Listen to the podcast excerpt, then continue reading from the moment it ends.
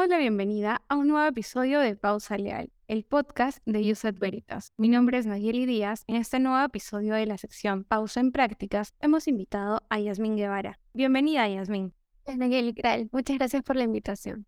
Y esta vez vamos a conversar sobre una de las ramas más amadas y temidas del derecho, el derecho penal, ¿no es así? Sí, hay bastantes cositas que se pueden hablar del derecho penal. Y esta vez vamos a verlo desde la mirada de una practicante. Y qué mejor que Yasmin Guevara, quien ha tenido la experiencia de practicar tanto en el sector público como en el sector privado en esta área. Vamos a empezar ahora sí con la primera pregunta y me gustaría que nos introduzcas un poco a tu vida. ¿Cómo ha sido tu paso por la Facultad de Derecho? ¿Cómo así decidiste optar por Derecho y específicamente por el Derecho Penal? En un momento de estudio generales letras, llevé el curso de Derecho porque también me llamaba un poquito la atención y la profesora nos dejó hacer un trabajo de investigación. Y el tema primero que se me ocurrió fue trata de personas, que obviamente es, es un delito y es penal. Entonces realicé una investigación y todo lo demás y como que dije, ah, puede ser, me gusta, me gusta bastante la carrera. Entonces llevé después el curso de investigación jurídica que hacemos en letras y traté de abordar mucho más el tema del derecho penal justo en ese caso de trata de personas. Como que decidí cambiarme de carrera y hice todo el trámite. Recuerdo que por cosas del destino me llevé derecho sancionador con la profesora Arrieta. Me gustó mucho. Todos los demás cursos como que no me llamaban mucho la atención y entré en crisis, pero llevé ese curso y me encantó. Entonces como que se me hacía muy sencillo entenderlo, pese a que a otros compañeros se les hacía un poco complicado. De ahí el siguiente ciclo, teoría del delito con el doctor Villavicencio, me encantó. Y así poquito a poquito iba como que animando a la rama del derecho penal y como yo digo, siempre fue algo del destino que me jaló a la rama. La vida me ha guiado por ese camino y como que sí me gusta, me siento feliz practicando en esa rama.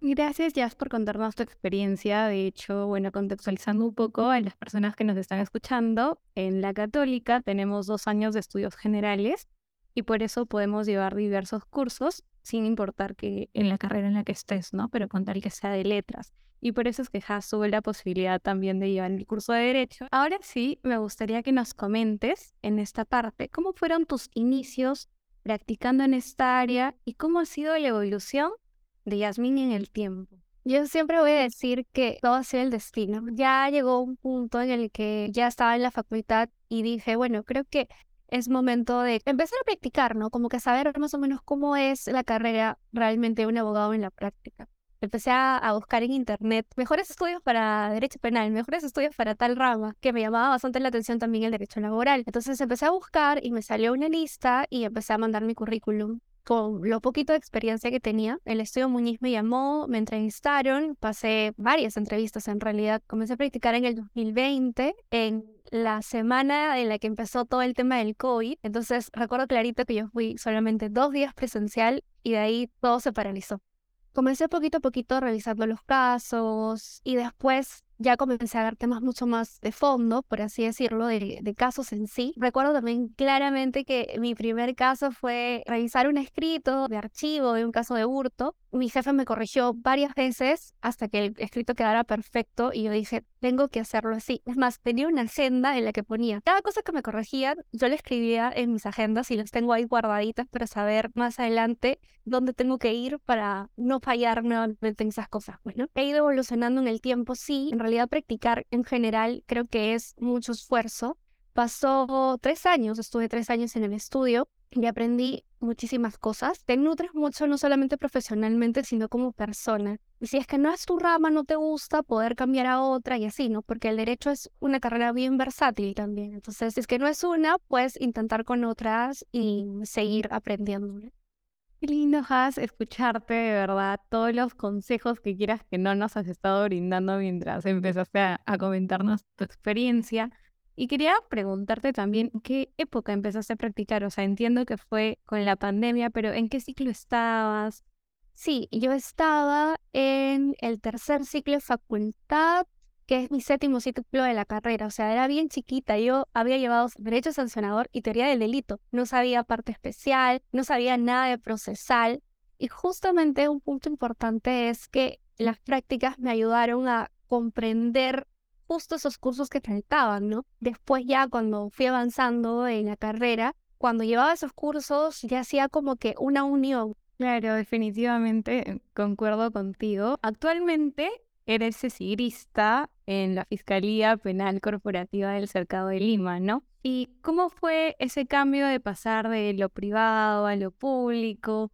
¿Qué destacas? El contraste que has podido percibir, si nos podrías comentar, ¿no? Porque de repente varias personas que nos están escuchando dirán, oh, yo ya el derecho penal me veía practicando en el sector público, otros como que más en el lado privado. Y tú que has tenido la experiencia en ambas, ¿Qué es lo que nos podrías decir? Bueno, en realidad es una locura. Es diferente, es bien diferente. En la universidad me dio la oportunidad de poder participar en el programa y bueno, fue una decisión que la tomé más que nada como para seguir aprendiendo. Entonces siempre me llamaba la atención eh, cómo es el trabajo en las fiscalías, en las entidades públicas. Entonces postulé y bueno, cuando comencé a, a practicar ahí dije, wow, es diferente. Cuando practicas en un estudio, puedes decir como que, ay, ¿cómo, son, cómo se entregan las copias? O cómo se reciben los documentos, o cómo un, un fiscal puede resolver. Pero cuando ya estás ahí, tú realmente sabes cómo es, o sea, sabes el trabajo y el esfuerzo que realmente tienen todos los fiscales y todo el personal que trabaja en la fiscalía, ¿no? Yo recuerdo cuando empecé a ver casos en la fiscalía, hacía un match también, ¿no? A ver, yo cuando trabajaba en el estudio y veía estos casos, nosotros respondíamos de esta manera y en la fiscalía, ¿cómo yo podría responder? Después, cuando vi los turnos, que también me pareció una cosa alucinante, cómo todos se organizaban, cómo quedarte las 24 horas, ver levantamientos de cuerpos, las detenciones, las declaraciones, trabajar con la policía, coordinar con la policía. O sea, es diferente del, del trabajo de un estudio, pero igual te informas bastante, aprendes un montón y es admirable que realizan los fiscales y todo el equipo que trabaja en la fiscalía. Qué bonito escucharte de verdad, sobre todo con la pasión con la que nos comentas todas las actividades que actualmente realizas y que también realizaste y cómo estar también en un estudio te sirvió para complementar y reforzar incluso eh, la forma en cómo te desenvuelves actualmente, ¿no? Algo que me llamó la atención bastante es esto de los turnos. Qué sacrificio quedarse 24 horas dejando de lado la familia, las actividades, otros placeres de la vida cotidiana. El deber y el trabajo, el profesionalismo hace que tengas que cumplir con tus funciones. Y eso es, es muy bonito. Yo cuando me quedé en el primer turno, que fue hace un mes más o menos, yo dije, bueno, ya, qué genial, vamos a quedarnos todos juntitos y ves, ¿no? Las llamadas de la policía, coordinar, estar un, un estar de un lado a otro haciendo escritos, aperturas, haciendo las diligencias, que el levantamiento del cuerpo que tiene que irte al hospital y la desesperación también de, la, de que estás contra el tiempo, las personas que están detenidas, los familiares de, de las personas que han fallecido. Entonces es una carga emocional, el cansancio, es bien fuerte, entonces, es, pero es bien bonito, o sea, porque te pones en todas las situaciones, o sea, sabes cómo controlar las emociones y decir, ok, tengo que avanzar con estas cosas, tengo tanto tiempo y lo voy a hacer porque tengo todo el apoyo de todo el despacho. Es de verdad que es impresionante. Gracias, Jazz. Y ahora ya cambiando un poco más de tema y enfocándonos en cómo siendo estudiante, ¿no? También tengo entendido que has estado en actividades extracurriculares. De hecho, para las personas que nos están escuchando, Jazz formó parte también de la asociación a la que nosotros pertenecemos, Yuset Veritas. De hecho, fue directora de la Comisión de Recursos Humanos cuando yo ingresé. Aparte de eso, también incursionó en la política universitaria y también es una destacada estudiante. ¿Cómo así lograste encontrar este equilibrio, este balance? que nos aconsejas a las personas que también tenemos otras actividades extracurriculares y a la vez queremos empezar a practicar? Hubo un tiempo en el que estaba practicando que me chocó, bueno, los estudios, evidentemente, estar en la asociación, eh, ser representante estudiantil y las prácticas.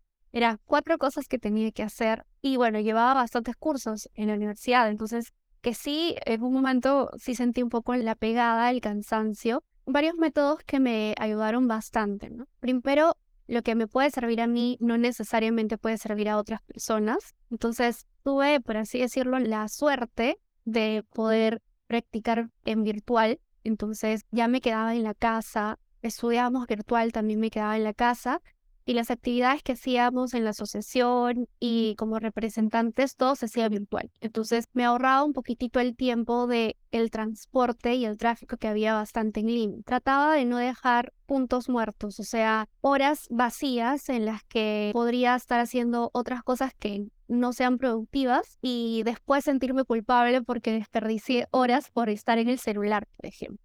Algo que yo he hecho siempre es dormir a mi hora. Antes me dormía en la madrugada y me levantaba temprano y dormía cuatro horas o tres horas, pero realmente no había dormido lo suficiente y mi cerebro no funcionaba bien. Sentía mi cuerpo pesado y tenía muchas migrañas y demás. Yo siempre he dormido a las 10 de la noche, 11 de la noche máximo, para el día siguiente levantarme temprano y con todas las energías repuestas, trabajar nuevamente las cosas que tenía pendientes. También, por ejemplo, me organizaba bien en mis agenditas, colocaba al día tengo que hacer tales escritos, después en la universidad leer tales lecturas para el control que tengo en la próxima semana y así. Y ya no me estresaba en decir, mañana tengo un control de cuatro lecturas que no leí, que pude haber leído la semana pasada, pero no lo hice porque prefería hacer otras cosas. Ya no sentía ese estrés, esa presión. Y siempre ser realista con lo que puedes avanzar en el día que también es importante. No, yo no podía decir voy a leer cinco lecturas y hacer cinco escritos si sé que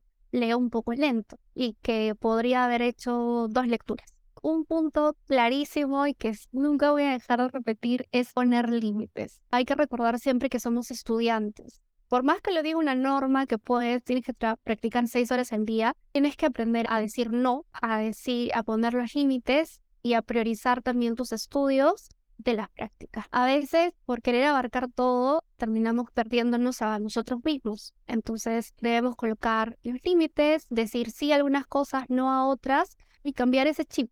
Ese chip de pensar de, tengo que hacer todo hoy día, porque si no, soy irresponsable. Somos personas, necesitamos descansar, necesitamos hacer otras cosas, y creo que eso es importante. Sería la organización, el poner los límites y esforzarte siempre a la medida que tú puedas. Y bueno, descansar. Qué lindos consejos, de verdad. Yo siento que soy una sesión de terapia, creo, no sé, porque los consejos que nos has dado a cada persona le sirve en base a cómo tienen su forma de aprendizaje. Pero de hecho, algo que tú mencionaste y siento que nos pasa más de uno, más de una, es este tema de los tiempos muertos. Muchas veces procrastinamos un montón sin darnos cuenta y ya se pasó el tiempo, no leímos, no avanzamos con lo que teníamos que hacer y definitivamente pasa.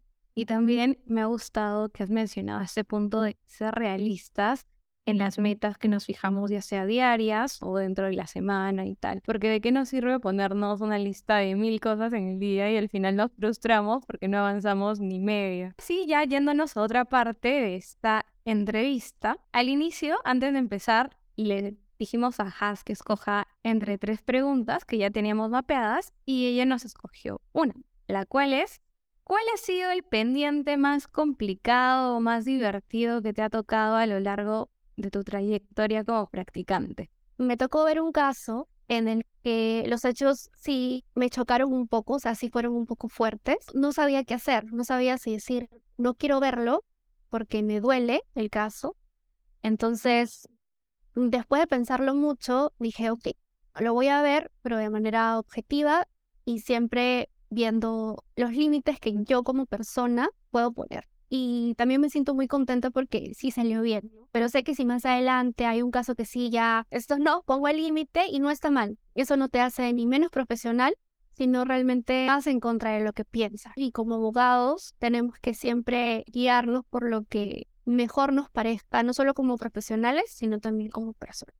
Claro, definitivamente, como mencionas, a pesar de los casos que te pongan, a pesar de las situaciones en las que te encuentres, ser bastante fiel a tus valores y convicciones, asumiendo el rol de abogados, practicantes, ver los casos de la manera más objetiva posible y ver hasta dónde tú puedes llegar, los límites de los que tanto nos estás mencionando ahora. Y aprender todas estas cosas me ha costado muchísimo tiempo. A veces pongo a ver en internet esta moda de las personas que graban sus videos durmiéndose súper tarde, levantándose súper temprano, haciendo mil cosas al día, tienes que sobreexigirte, tienes que pedir más cosas y cosas así, pero realmente el ser humano no es así.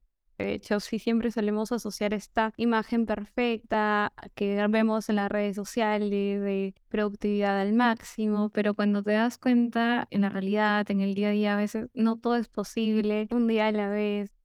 Y ya finalmente, si me tuvieras que definir en tres palabras cómo ha sido tu experiencia practicando en el derecho penal, ¿qué nos dirías? Sería proactividad, organización y responsabilidad. Algo que también destaco de lo que mencionaste en todo este episodio es sobre todo también el hecho de aprender de los errores. Cuando empezamos las prácticas, no es que sepamos todo, no es que hayamos llevado todos los cursos necesarios. Las prácticas son justamente para eso, para aprender. La mejor forma de aprender las enseñanzas que te da la vida justamente son los errores. Así es, Has. Muchísimas gracias por acompañarnos en este episodio. De verdad, estoy segura que a más de un estudiante esté interesado en derecho penal o incluso que simplemente por curiosidad acaba de entrar a escuchar este episodio, les va a encantar los consejos que nos ha brindado Jazz. Y nada, gracias por acompañarnos. Gracias a ustedes por la invitación. Sigan escuchando Pausa Legal porque realmente si es que hubiera existido estos podcasts cuando yo estaba más chiquita, hubiera, se hubiera sido mucho más sencillo mi vida. Y gracias a ustedes por escucharnos en este nuevo episodio de Pausa Legal. Ya saben que nos encuentran en todas las plataformas de podcast, YouTube, Instagram y TikTok como arroba pausa legal. Y si desean más contenido jurídico, nos pueden seguir en todas las redes como arroba. Hasta un próximo episodio.